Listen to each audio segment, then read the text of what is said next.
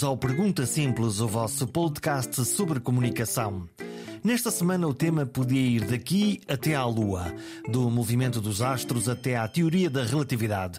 Mas já lá vamos. Se estão a gostar deste programa, deixem um comentário positivo no Apple Podcasts ou no site. E de caminho enviem o link do Pergunta Simples a um par de amigos. Quanto mais pessoas se juntarem nesta comunidade, melhor. Vamos então falar de física. E o que tem a física a ver com comunicação? Muita coisa. Todos os físicos que eu tive a oportunidade de conhecer na vida têm o dom da comunicação. Não me perguntem porquê, mas o facto é que todos os que eu conheci têm esse dom da comunicação. O convidado desta semana tem-no em doses generosas. O segredo só pode estar numa fórmula secreta. Junta pensamento estruturado, simplicidade na linguagem, subversão permanente e humor efervescente. É tudo isto que faz dele não só um cientista e um físico, mas também um extraordinário comunicador.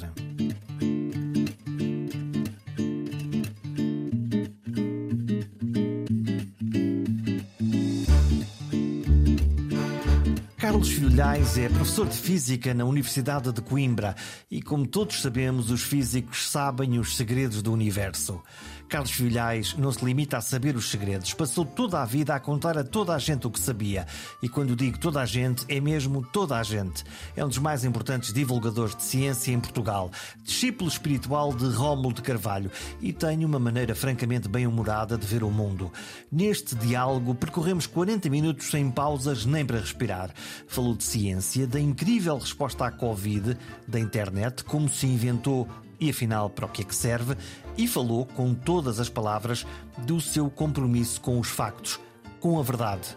O pretexto desta conversa foi uma última aula, que afinal foram duas. Talvez isto de dar a última aula seja afinal uma realidade francamente elástica. Há muitas aulas ainda por vir e esta foi, por convenção, a chamada última aula. Bem, eu dei a última aula uh, do calendário escolar no final de maio para os meus alunos. Uh, e uh, até a coisa até teria passado despercebida não fosse o facto de alguém lhes ter dito que era a minha última aula e então fizemos uma selfie e, e enfim, e houve, digamos, um, um ato informal comemorativo. Para eles também era ao final do ano letivo. Uh, mas uh, quando começou a constar que tinha havido ali uma última aula, houve gente que também queria mais últimas aulas. E eu então, a pedido do meu departamento de Física da uh, Faculdade de Ciências da Universidade de Coimbra, eu fiz há poucos dias a minha segunda última aula, agora sobre um tema menos não tão específico, o primeiro tinha sido mecânica quântica, agora sobre história da ciência na Universidade de Coimbra, eh, e eh, foi transmitido em direto, tive o grato prazer de ter comigo muitas pessoas, porque isto de deixar de dar aulas não é uma coisa fácil. Acho que um professor tem essa condição colada a ele. E, portanto, estou habituado, gosto. Ehm, portanto, apenas o que se deu é apenas a transição, no, digamos, quando a idade da reforma foi, chegou, foi agora, a poder continuar a dar aulas, mas não no mesmo modo institucional. E, portanto, se for preciso, a brincar, eu digo, até monto um negócio de últimas aulas. Se tiver alguém interessado na terceira última aula, faço, faço baratinho. e, e, e, e, digamos, não lhe chamemos aula, mas, mas chamemos-lhe de algo que, como por exemplo aquele que estou agora até consigo. Hum. Esta ideia de dar uma aula, ainda por cima para alguém que eh, foi professor durante mais de 40 anos, foi professor não, é ainda professor, é, é, uma, é uma coisa que, que, que lhe dá prazer de falar para esta pequena, grande audiência daqueles alunos que, que ali estão. Sim, porque uh, o que é, uh, sinto-me útil, uh, sinto-me útil. Sinto que aquilo que eu sei é dado aos outros e, e faz parte da formação deles e eles mais tarde chegaram testemunhos disso, vão recordar-se e vão, e vão perceber enfim, a utilidade não apenas daquilo que eu transmiti, mas do modo como eu transmiti, digamos, dos tempos de convívio que há entre professores e alunos, que é isso que faz a escola. Eu estou grato aos meus professores, sem eles não seria, digamos, a pessoa que sou hoje. E tenho o prazer de verificar que também muitos alunos, aqueles que me dão mensagens, se calhar aqueles que não estão gratos não dizem nada, mas, mas dizem-me que aprenderam comigo um, e que beneficiaram da, da, da, interação comigo. Ora bem, isso é, digamos, uma, um modo de realização. Estou numa profissão que me dá este conforto, que me dá esta recompensa. Por vezes, quando encontro Uh, antigos alunos. E às vezes eu já noto, como já dou aulas há 44 anos, às vezes noto, mas foi meu aluno, Uh, e eu já não, a memória já não, já não me lembro, mas eles ainda se lembram. Que, o que é engraçado aqui é uma assimetria, porque eu tive muitos e muitos alunos e eles, naquelas cadeiras específicas, pelo menos, só tiveram a mim como professor. Hum, li numa citação à imprensa que a grande diferença de hoje é que uh, há mais alunos, mas que os alunos estão com menos atenção nas aulas. Uh, significa o quê? Estão perdidos entre, entre as aulas e o tablet e o iPhone? Sente-se a concorrer com, com essas tecnologias e com estas aplicações? com mais luz, cor e música? Eu, eu, eu, eu fiz umas piadas uh, na última aula e uma das piadas era essa. A Universidade de Coimbra tem mais de 700 anos. Aliás, as piadas, o humor é uma forma de comunicação, uma forma de comunicação muito eficaz. Uh, e, e, é libertadora, quebra a tensão e, e, e digamos, e, desperta, digamos, a, a, desperta, digamos, a interação entre, entre entre as pessoas que. que Faz-nos cócegas na, na mente. Exatamente, que partilham o humor, exato. O humor é, uma, é, é algo que nos liga e que nos provoca. Uh, ora bem, então mostrei uma imagem medieval do mestre com poucos alunos, mas todos com o olhar fixo no mestre. E mostrei uma imagem, agora fotográfica, da atualidade, em que temos o professor com muito mais alunos que na Idade Média e, e, e Estou-me a rir da Idade Média porque, fazendo um trocadilho com a expressão, a idade média hoje dos professores é muito mais alta do que era na Idade Média. A Idade Média dos professores na Idade Média. hoje em dia os professores estão, a classe docente está envelhecida na universidade, no ensino secundário, básico também. E então, eh, hoje na fotografia aparecem muito mais estudantes e também menos atentos. Eh, digamos, o, o professor bem faz, tal como na Idade Média, para chamar a atenção através, digamos, da palavra, que é um grande meio de comunicação, do gesto, que é outro também meio de comunicação, e os dois têm de ser conjugados, eh, mas eh, os alunos têm, como disse, um, ehm, telemóveis, têm um, iPads, uh, bem, passa, passa a marca, tem tablets, têm, a publicidade é nenhuma que, que não tem nenhum interesse comercial. Mas há, há engraçado, há certos artefactos modernos que é como a Gillette, fica, fica com o nome da marca, ficou no nome do objeto. E, e computadores pessoais e, portanto, uh, uh, digamos, portáteis. E isso está, uh, está nos seus joelhos ou na sua bancada quando eles estão na aula. De modo que temos, de facto, é verdade o que diz, temos, de facto, ali concorrência. Uh, e lidar com isso não é fácil. Algumas escolas, uh, enfim, de, de, de rendem-se e diz está perdido, então se calhar vamos, olha, escusa, escusa o professor de falar e fazer gestos, eles que aprendam lá pela internet e até apanham o professor apenas não ao vivo e a cores, mas através do quadradinho lá do Zoom. Eu acho que não, eu acho que é preciso o eh, que não, é, que não devemos render-nos, que o contacto humano é, é algo insubstituível. Eh, nada, enfim, nada. Uma coisa é um filme, uma gravação, outra coisa é o teatro. Um não tira lugar ao outro. E, e, e, digamos, a atuação ao vivo é, é algo que, que eu acho que é bom para o processo pedagógico. O processo pedagógico vive muito dessa presença direta, corporal até, física. Há uma mise-en-scène na maneira de, de ensinar um, e de falar com as pessoas. Exatamente, há uma encenação própria. E há também aquilo que que, que é a, a, o imprevisto, a criatividade. Alguém que diz qualquer coisa quando está numa sala fechada com alguém e que não dirá a mesma coisa se estiver para ser gravado, para ser visto mais tarde, etc. Não é a mesma coisa. Eu, pelo menos, contenho-me quando, quando sei que estou a ser gravado, como é agora o caso. Se estivéssemos numa sala de aula, diria mais coisas do que, estou, do, do que estou a dizer. Portanto, uh, sim, a escola hoje está confrontada com esta concorrência das tecnologias chamadas da informação e comunicação e tem de saber lidar com isto. Eh, eu acho que estamos ainda a aprender a lidar com isto. Há, há escolas básicas e secundárias lá fora que disseram pura e simplesmente que esses aparelhos não entram na sala de aula. É uma medida radical. Eu não sei, tente-se tente arranjar um justo equilíbrio, eu acho que ainda estamos à procura. Uh, mas uma coisa é certa, os tempos são outros, uh, os meios de comunicação, eu uso na aula de vez em quando o telemóvel, então se eu não me lembro de uma de uma data ou, do, ou, de um nome exato de um cientista ou mesmo de uma fórmula, etc., saco como um cowboy de uma pistola, saco do meu telemóvel e eles também muito rapidamente e temos ali quase parece o duelo do Oeste. A ver quem é que chega a primeira resposta. A ver quem é que chega a primeira resposta. O que não deixa de ser interessante, o que não deixa de ser interessante Saber que temos alguma informação ali disponível é, é, útil, é muito útil, mas eh, não concordo quando, por exemplo, se diz: ah, isto agora está tudo na internet. Para já não está tudo na internet. Há coisas que está na minha cabeça ainda não pus na internet. Desculpa, ainda não tive tempo. Espero agora ter mais tempo a pôr as coisas na internet. Eh, não está. E depois, isto está na internet, o que é isso estar na internet? Na internet está tudo e o seu contrário. Uh, e, portanto, e muita gente apanha apenas o seu contrário. Quer dizer, apanha desinformação em vez de apanhar informação, uh, uh, não transmite, digamos, é um meio passivo, não se transmite espírito crítico. E a escola devia, confrontada com estes novos meios, devia saber cultivar o espírito crítico. Isto é fácil dizer, é muito mais difícil de fazer, e, e, mas estamos todos a procurar fazer isso. Já Pelo menos todos não digo, alguns, algo, todos não digo, alguns, alguns, enfim, olha, conformam-se.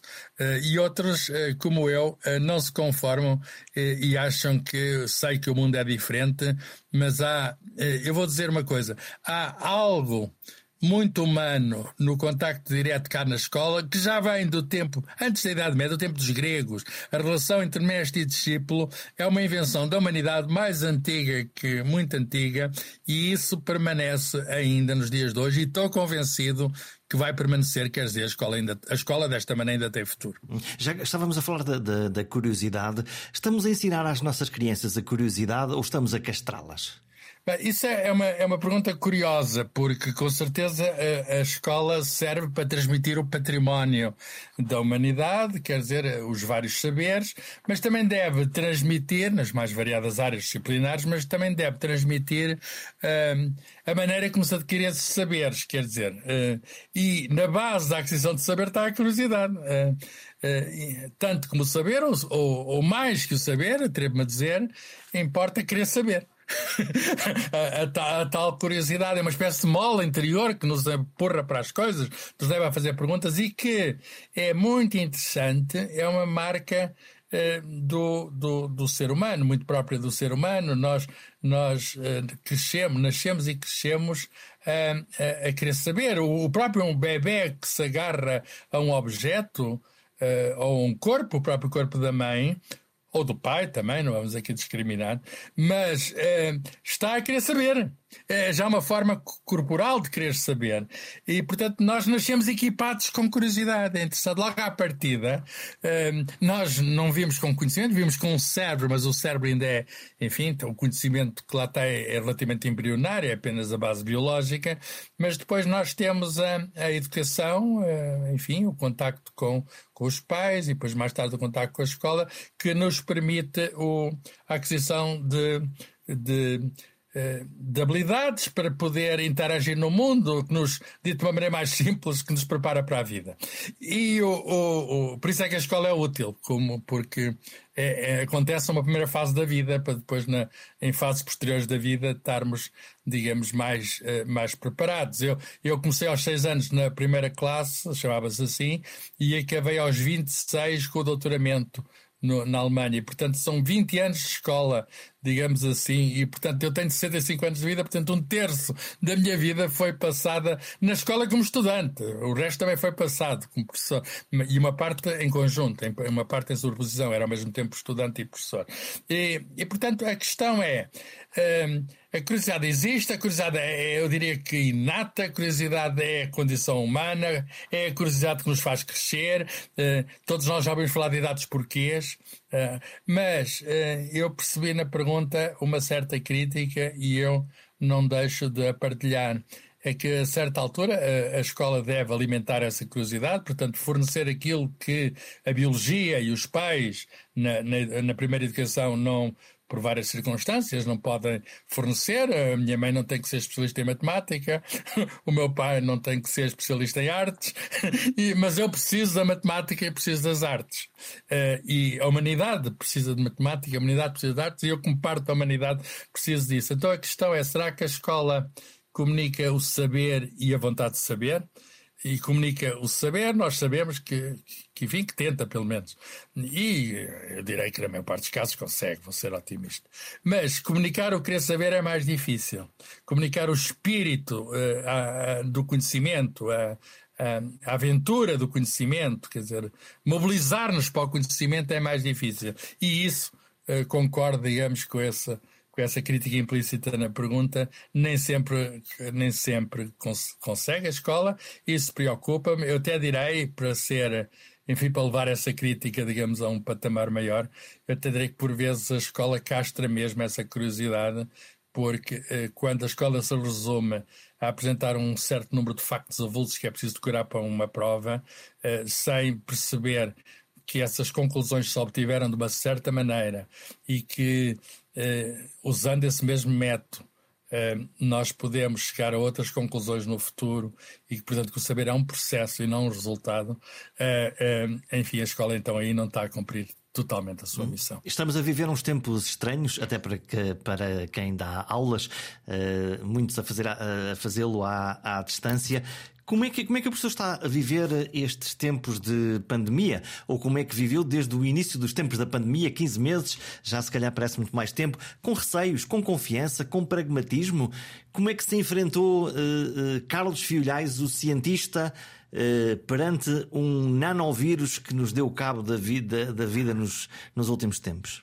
Diz bem, houve uma surpresa, digamos, houve um, um microorganismo que, devido a uma mutação, interferir nas nossas vidas, espalhou-se globalmente. E de que maneira?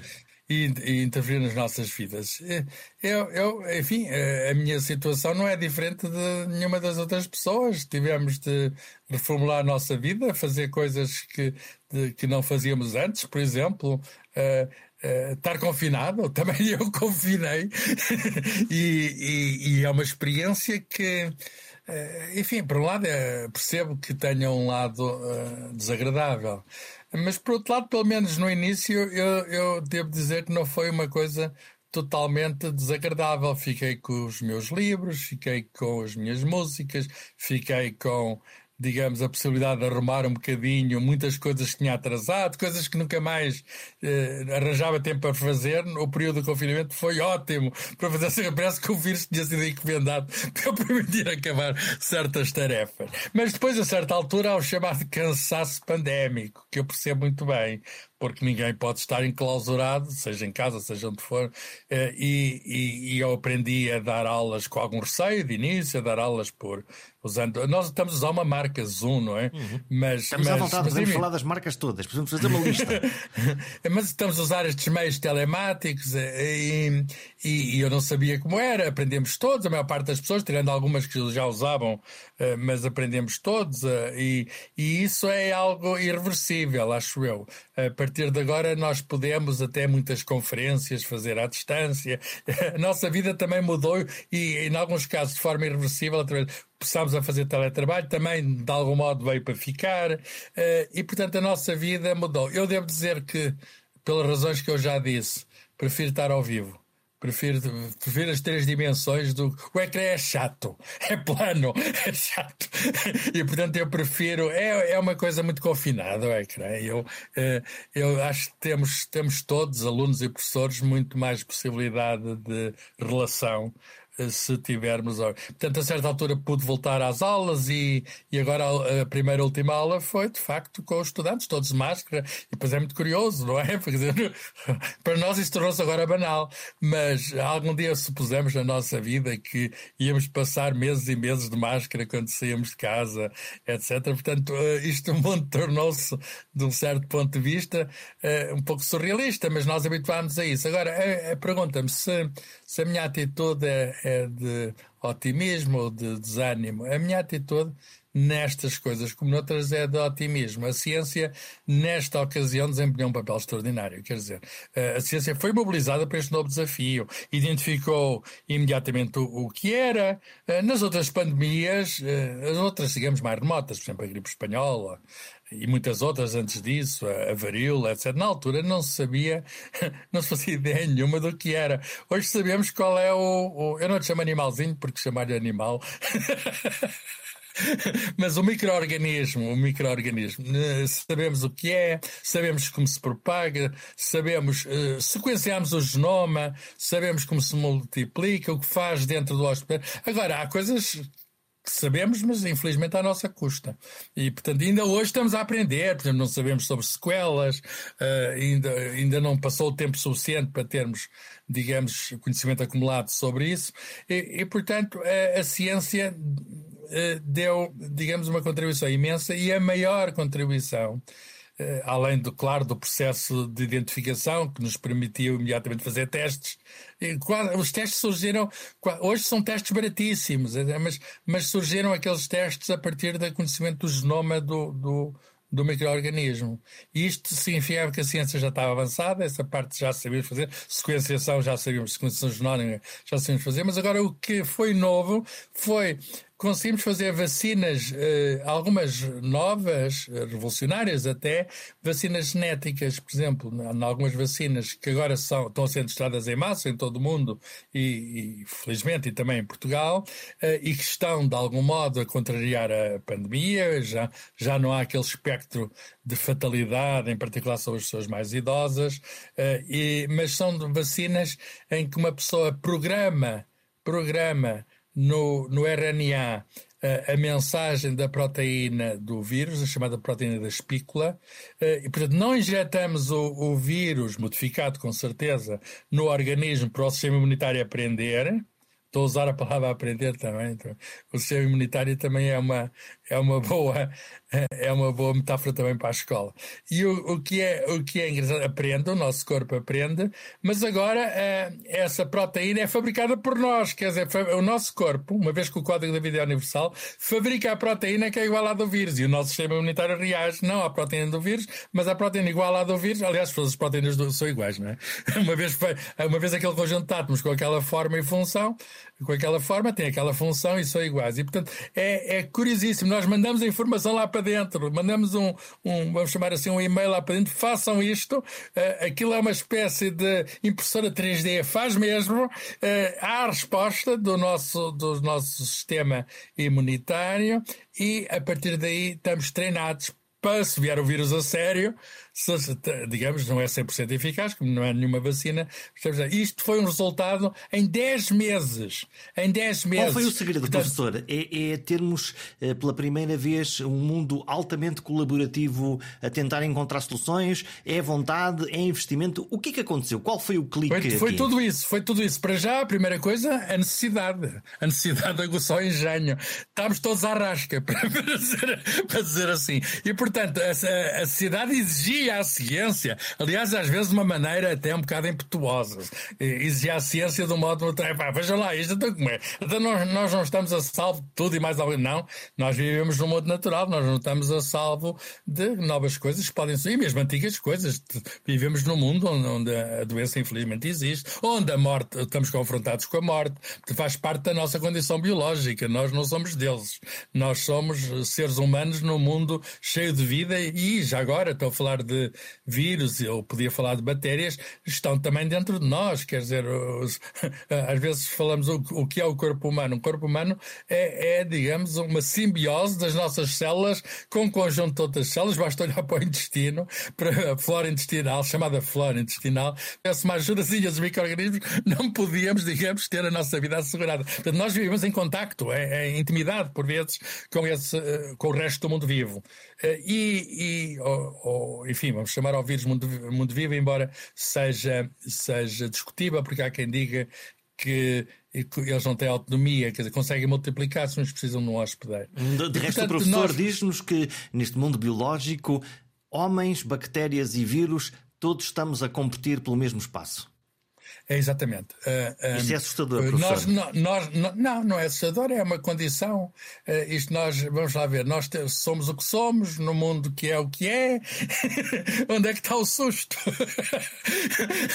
Onde é que está o susto? Uh, é, é, repare, nós não sabemos se existe vida fora da Terra, mas sabemos que existe vida aqui na Terra e uma parte da vida aqui da Terra, que é muito variada, não é? Uma enorme biodiversidade, maravilhosa, deslumbrante biodiversidade. Uma parte tem esta capacidade, que é o Homo sapiens, tem esta capacidade de ter consciência, de ter capacidade para interagir através da cultura, da ciência com o mundo, e foi isso que nós acabamos por mostrar neste, nesta pandemia. E, portanto, o meu otimismo neste, neste, uh, neste caso, como, como noutros que poderão vir a surgir, desta natureza ou de outra natureza, é acreditar na criatividade humana. Quer dizer, a humanidade, enfim, tem capacidades que perante desafios, perante desafios, uh, consegue pôr em prática, e neste caso, pôr em prática rapidamente. Portanto, eu estou convencido, quer dizer, que, que, que, vamos ultrapassar estas dificuldades que agora estamos a ver. Não, não posso garantir quanto tempo é que demora, etc. Mas posso, posso dizer que não estamos a viver de maneira nenhuma. Eu sei que há digamos, 4 milhões de mortes, em Portugal mais de 17 mil. Eh, eu sei que isto não é uma coisa pequena, isto é uma coisa que deixa marcas, eh, mas não tem o tamanho dos 50 a 100 milhões de mortos, não é, de afetados, que aconteceu na gripe espanhola há 100 anos. Por outras palavras, devido ao desenvolvimento da ciência e da tecnologia, nós estamos numa condição muito melhor do que algum dia já tivemos na escola. Portanto, isto aconteceu por causa dessas coisas todas que disse. Eh, por um lado, o desafio e depois a nossa capacidade acumulada. Quer dizer, nós sabemos o que é o genoma, nós temos máquinas para sequenciar genoma, nós temos, uh, digamos, laboratórios para produzir vacinas, nós temos, uh, digamos, uh, hospitais, e não desprezemos essa parte, quando o vírus parece que quer triunfar, nós temos hospitais e temos medicamentos, embora os medicamentos é muito difícil perante uma doença como esta desenvolver rapidamente, é muito mais rápida a vacina e até melhor, é melhor prevenir do que remediar, do que desenvolver medicamentos, mas temos, sei lá, nos casos de urgência eh, de premência, ventiladores e, isto. E há gente que foi salva, muita gente que foi salva. E, portanto, nós temos conhecimento e tecnologia, temos ciência e temos tecnologia acumulados. E isso permitiu-nos, digamos, enfrentar esta situação que, que noutra vamos supor que isto acontecia há, há 100 anos ou há 50 anos. Ah, nós, enfim, nós podíamos ter sido apanhados de uma maneira muito mais atroz. E, portanto, eh, este tempo é um tempo bom para viver, apesar de tudo. Essas vacinas eh, novas não estavam a fazer preparação para isto, estavam a desenvolver essa técnica para outras coisas, para o cancro, por exemplo. De repente mudaram a agulha e passaram a fazer isto. A agulha é uma piada, porque ah, depois passou a ser usada em seringas. mudaram, mudaram a agulha e passaram a fazer isto. E eh, eu estou convencido até que na ciência vamos ter novas aplicações destas possibilidades de vacinas genéticas. Por outras palavras, nós agora estamos mais preparados para isto e para outras coisas. E, quer dizer que estamos livres de perigo? Não, a ciência ciência não, a ciência não assegura o risco zero. Uh, vivemos num mundo que, num certo sentido, é e será sempre perigoso. Mas podemos, com a nossa ciência e tecnologia, pôr-nos a salvo, diminuir o perigo. Portanto, não é a ciência que, que, enfim, que sozinha faz milagres, não faz ilusionismo, não faz nem milagres nem ilusionismo, uh, não nos salva, digamos, não, não é assegurado que, que, que a certa altura carregamos num botão e, e, estamos imunes, não é assim que as coisas acontecem, porque nós temos a nossa condição, que é uma condição biológica, e vivemos num mundo, digamos, onde existem outros seres biológicos, em competição, em competição por recursos, não é? Eh, digamos, eles não são inteligentes, nós somos, mas eles fazem multiplicar-se. Uh, são máquinas de automultiplicação rápida. Mas, uh, não sendo a ciência a única coisa que, que nos salva, eu diria que nós precisamos de outras dimensões, com certeza. Precisamos da, da generosidade, precisamos da, da solidariedade, precisamos. Uh, e, e, agora isto não, não está bem à vista. Precisamos de mais. No caso das vacinas, precisamos de. É preciso vacinar mais pessoas, mesmo aqueles que não têm posses para pagar as vacinas. Hum, mesmo Porquê? Portanto, Porque... os outros países, porque na realidade isto é um fenómeno global. Portanto, não sendo assim, exatamente, não sendo assim, e devíamos ter, uh, tirar lições daí.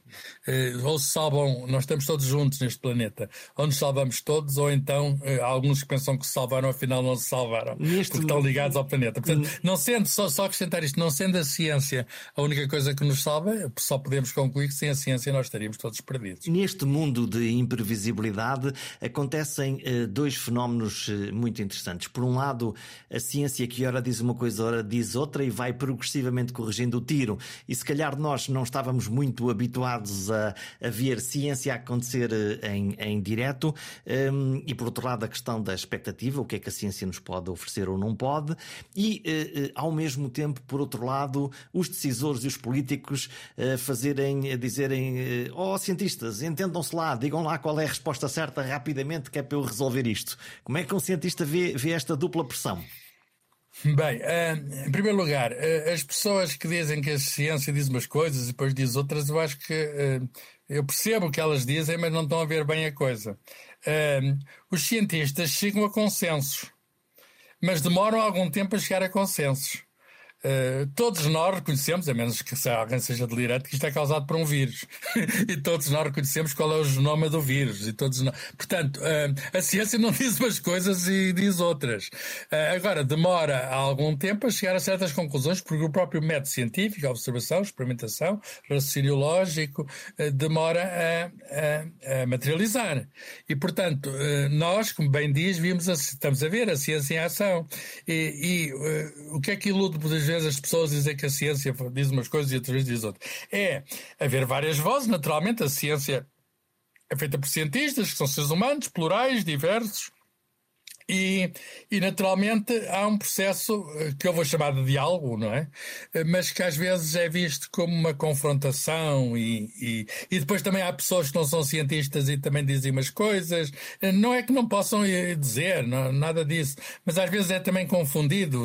Aquela pessoa está ali a dizer aquilo também deve saber, se ele está a dizer é porque deve saber, e há muita gente a dizer coisas que, que, que não sabe, incluindo cientistas, é preciso, é preciso também ter cuidado. Uh, os, os cientistas devem ser mais humildes uh, e, e, e, a certa altura, uh, saber que o seu saber é contingente, quer dizer, a ciência chega a conclusões, até há consenso, mas essas conclusões são, em geral, não digo na totalidade, mas uma parte delas costuma ser provisória. quer dizer, nós sabemos cada vez mais, mas nunca sabemos tudo. A história da ciência mostra isto. E, portanto, hoje sabemos, amanhã saberemos mais. E, portanto, temos uma base de consenso e aí os cientistas estão unânimes. Não me venham dizer que o mundo não é feito de átomos, não me venham dizer que os seres vivos não são feitos de células, não venham dizer que as células não, não são feitas de moléculas, que por sua vez são feitas de átomos. E, portanto, sobre isto há acordo geral, sobre as leis que regulam as interações entre os as átomos e dentro dos átomos há acordo geral. Agora, há muita coisa que não sabemos e estamos a querer saber, e às vezes o modo como o público tem a percepção disso Uh, não é, digamos, muito fiel uh, e, e, é também, uh, eu diria, que a responsabilidade dos cientistas mostrar o que é a ciência. Em particular, eu acho que os cientistas deviam enfatizar que a ciência não é a afirmação feita por um cientista.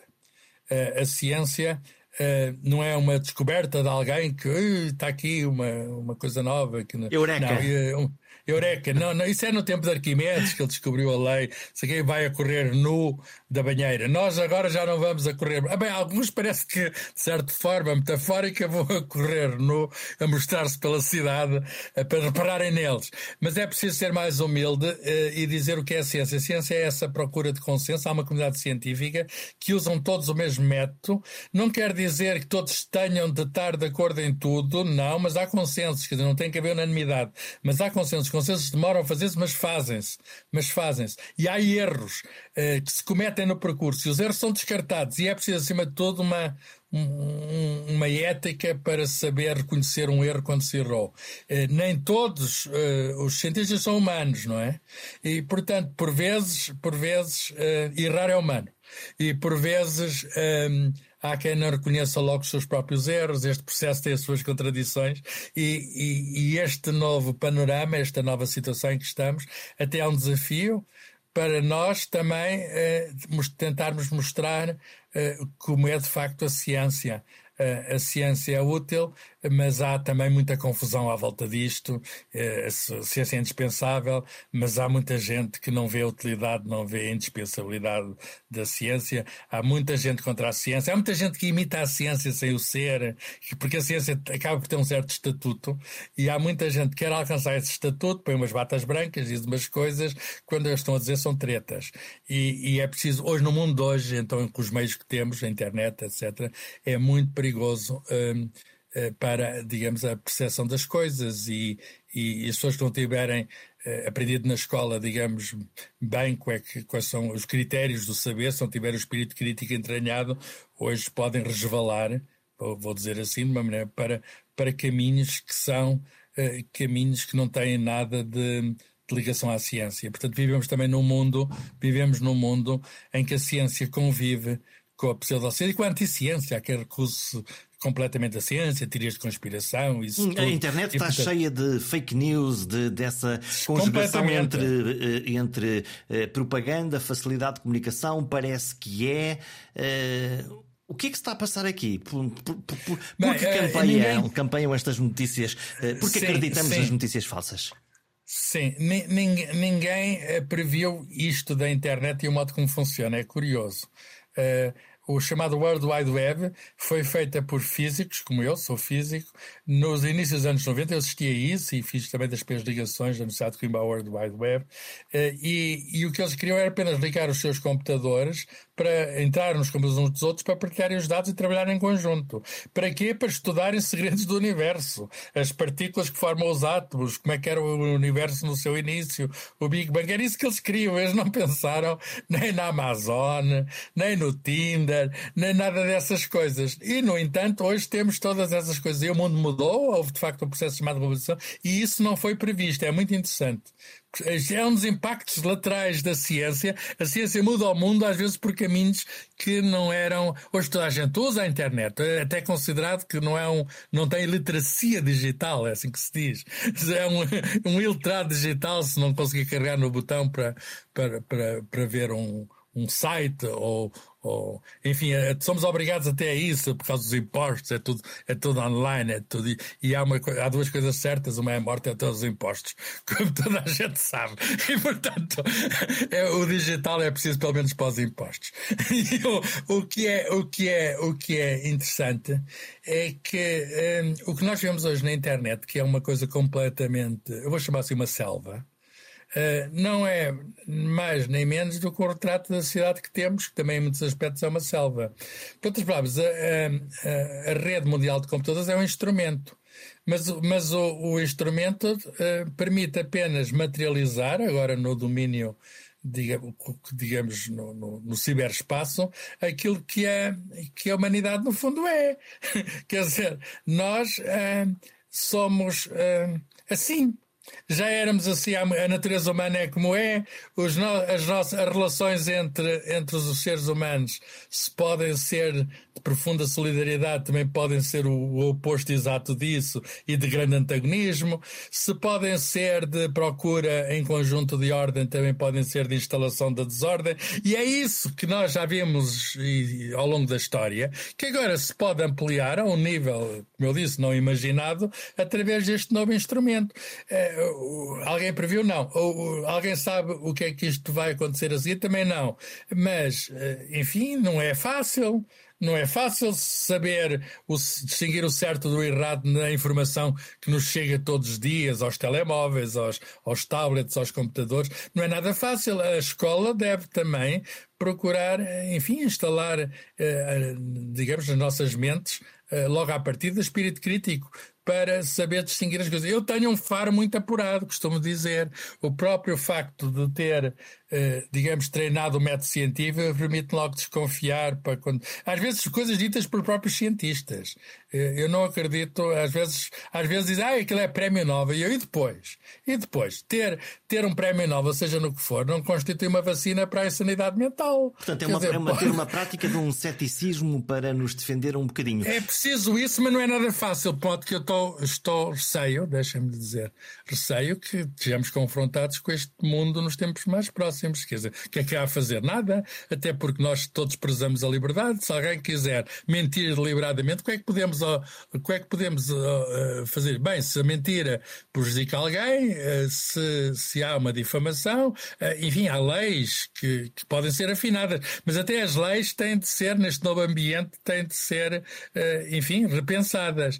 E, portanto, o que é que é preciso? Que a escola eh, desenvolva melhor mecanismos de, digamos, desses de. Eu até vou-lhe chamar de cidadania, de consciência crítica. A cidadania exige a consciência crítica e, e, que também, já agora, não apenas a escola, mas os próprios média, que têm um papel muito importante para assegurar a coesão uh, e que que sejam conscientes, e acho que muitos jornais, rádios, televisões, eh, enfim, quando eles fazem esses verificadores de factos, quando eles fazem essas coisas todas, fact-checking, eles estão conscientes que também eles desempenham um papel.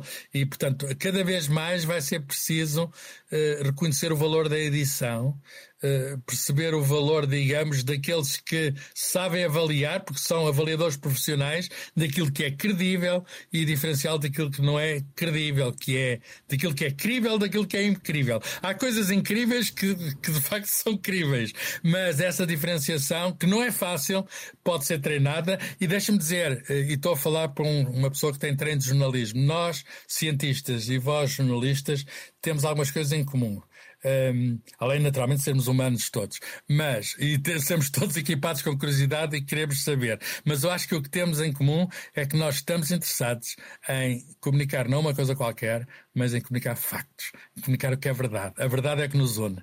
E portanto eu peço o seu digamos, uh, a sua solidariedade neste processo é uma coisa que não é apenas dos cientistas, é, uma, é um problema de todos e os, os jornalistas e os órgãos de comunicação têm também um papel fundamental aí e, e, e, eu acho que vamos em conjunto, eu não digo resolver uma, uma coisa que não tem solução, mas vamos tentar viver num ambiente, digamos, que, que seja o menos tóxico possível. Cá está uma boa receita. O compromisso com a verdade pode dar uma grande ajuda no desanuviar da poeira que anda por aí pelo ar.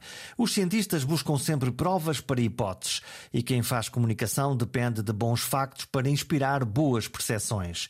Pode não ser física quântica nem matemática aplicada, mas todos precisamos de confiar no que nos dizem. E para isso há que escolher fontes fidedignas e bem intencionadas. A regra do jogo é muito simples: perguntar primeiro e acreditar depois.